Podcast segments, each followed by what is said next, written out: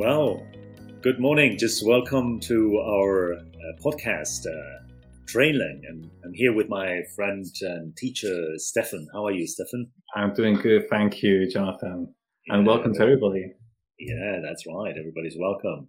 So, Stefan, can you tell us what we are going to learn today? Today we are going to learn something which is, is quite fun to play with and to, to use. And it's called the past perfect. And that's what we're going to be doing today. All right, past perfect. So let's explain a little bit to our friends of B1 students uh, what is the structure, right? Just uh, or how to form. So it would be just had plus the past participle verb.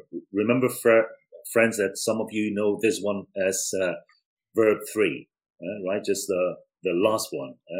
Of, uh, of the, the list, you know that you have the, the base verb, verb two, verb three. Well, okay, remember just with verb three.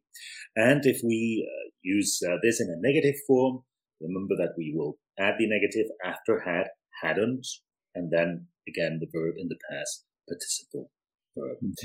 Um, Stefan, can you uh, tell us just uh, how to use the past perfect? So um, I like the past perfect to call it the past of the past. Okay. So we, we, we say that also known as, or AKA, also known as, también conocido como el pasado del pasado. Okay. So when we, when we speak in the past, we use the past simple, past continuous. But when something happens before that action in past simple, that's when we use past perfect. For example, I can say, um, let's imagine that there's a timeline and I can say, okay, I arrived. Where's my hand? Okay, I arrived and they cooked dinner. Okay. And now it's that. So, um, that's in order. I arrived, they cooked dinner, but let's change it round now. So they cooked dinner, then I arrived or arrived. So I can say, when I arrived, what happened before that? Before that, they had cooked dinner. Um, things like that. Or, and it's really useful also when we're trying to explain things from the past. For example, I can say, Hey, Jonathan, why, why was your mom so angry? Why was she angry? Past, that's past simple. Why was she angry? What happened before that? What would you answer if I asked, why was she angry? Wow, my mother, I can't remember. Just I was a kid, just a long time ago, uh, Stefan. But anyway, no, uh, I had broken a glass, for example. So that's something maybe that I did in the past, and that's why my mother uh, got so angry with uh, with me. That's good. I like that example because it's clear that the first action, you broke the glass. Second action, she was angry. But, you know, we can, we can change the order. We don't have to say, oh, I broke glass, she was angry. No, we can say, oh, my mom was angry because I had broken a glass. All right, excellent. So, um, Stefan, when I'm with Matthew, we always like to talk about pizza. Um, I, I don't know, I don't know why. You you should speak with Matthew about about that. Um, but um, okay, so if if just to to leave this also clear, although I think you explained it very good, no. But if, if we More um, examples, the best. that's right. So let's let's give another example. No, um, my friend Matthew arrived at the restaurant uh, early. Okay, so he ordered a pizza, and then I I arrived late. Okay, so that's maybe the the the structure or the timeline. How how could we just put this in order using the past perfect? Can, can you help me with that? So first, Matthew arrived. Number two, he ordered. And number three, you arrived.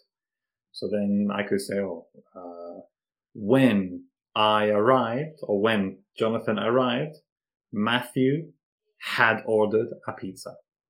So, and we could also make it, you know, knowing Matthew and how he is, I can say when, when I arrived, Matthew had eaten his pizza.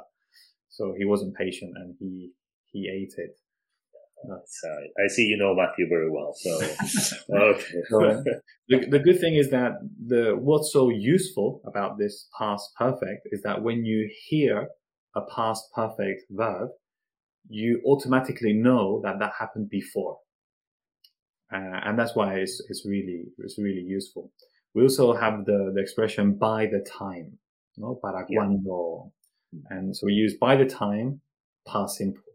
Para cuando llegué, by the time I, by by the time I arrived, what happened before? He had eaten his his pizza.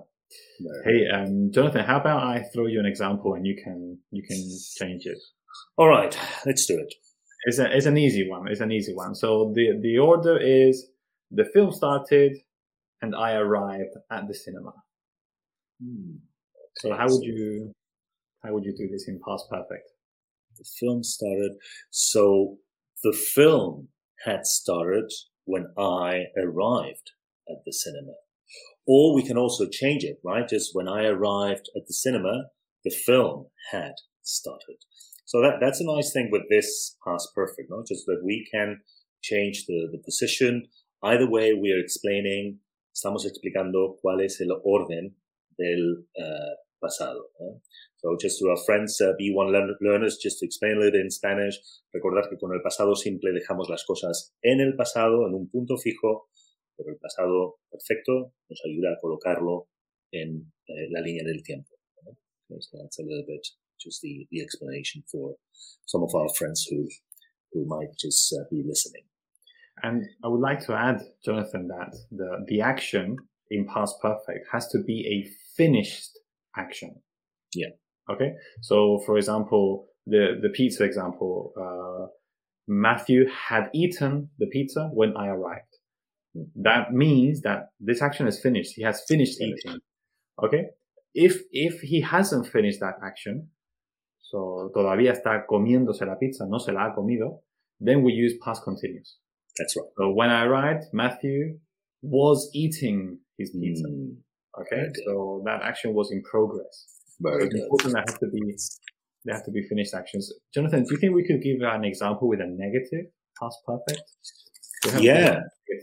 That's right. So maybe maybe we can think about. Um, all right. So for example, for example, okay, can you think about a negative form? Just um, I've I've got a couple. Like um, Okay.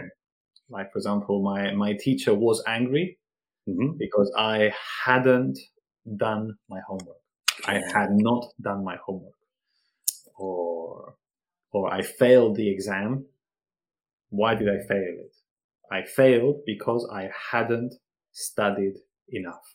Okay, so an action that didn't happen before the past simple. Very good. Stefan, I don't know why every time I work with you, we end talking about uh, homework. Uh, with with with Matthew with Matthew's about pizza, with you is about homework. eh? But, but that's because you you are just a serious uh, teacher. So no, Matthew is as well. Eh? So Don't say that. Students won't choose no, no, no. Just they choose you. You are excellent teacher. Fantastic. So should we move then just um, uh, to another use of uh, uh, of the past perfect?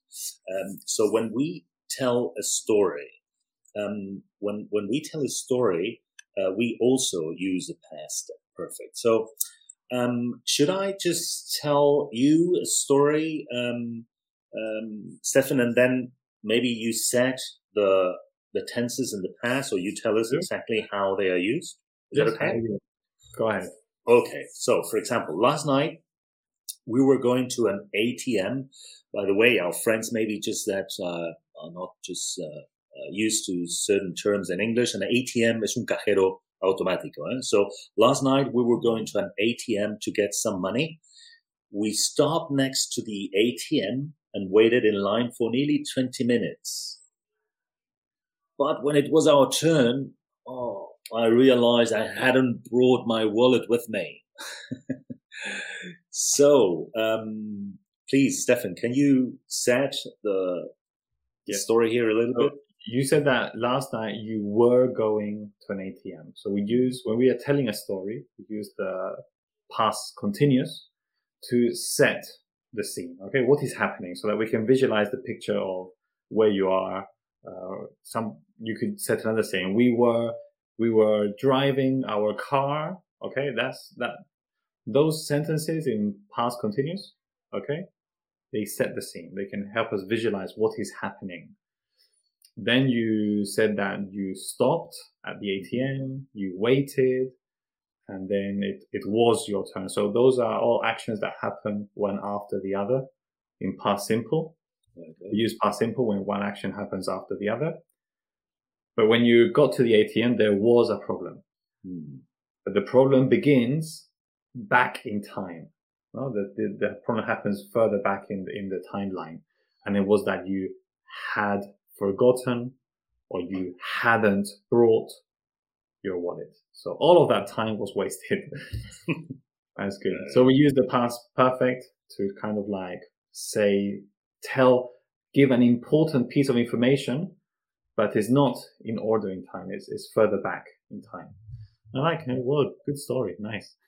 All right, good. Yeah, but it was a terrible, eh? just terrible story. okay, finally we got the money from the ATM. Um, excellent. So I think, uh, Stefan, that we explained uh, uh, clearly just this point of the past mm-hmm. perfect. Mm-hmm. So um, just uh, finally, Stefan, just if our friends wants to uh, uh, learn English with you or with me or with Matthew, Peter, or any of our excellent teachers where can they go? So they have to go to campus.trainlang.com.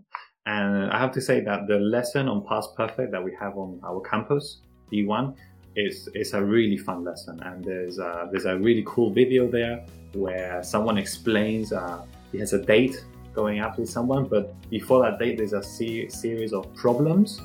And it's all in past perfect and there's loads of activities also to complete. The student can complete these activities by themselves, and then there's more activities to complete with the teacher.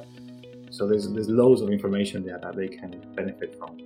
Wow, can't wait to log in and just uh, watch that video, Stefan. Thank you very much. Well, friends, and Stefan, see you next time. Next time. Thank you, Jonathan. Bye bye.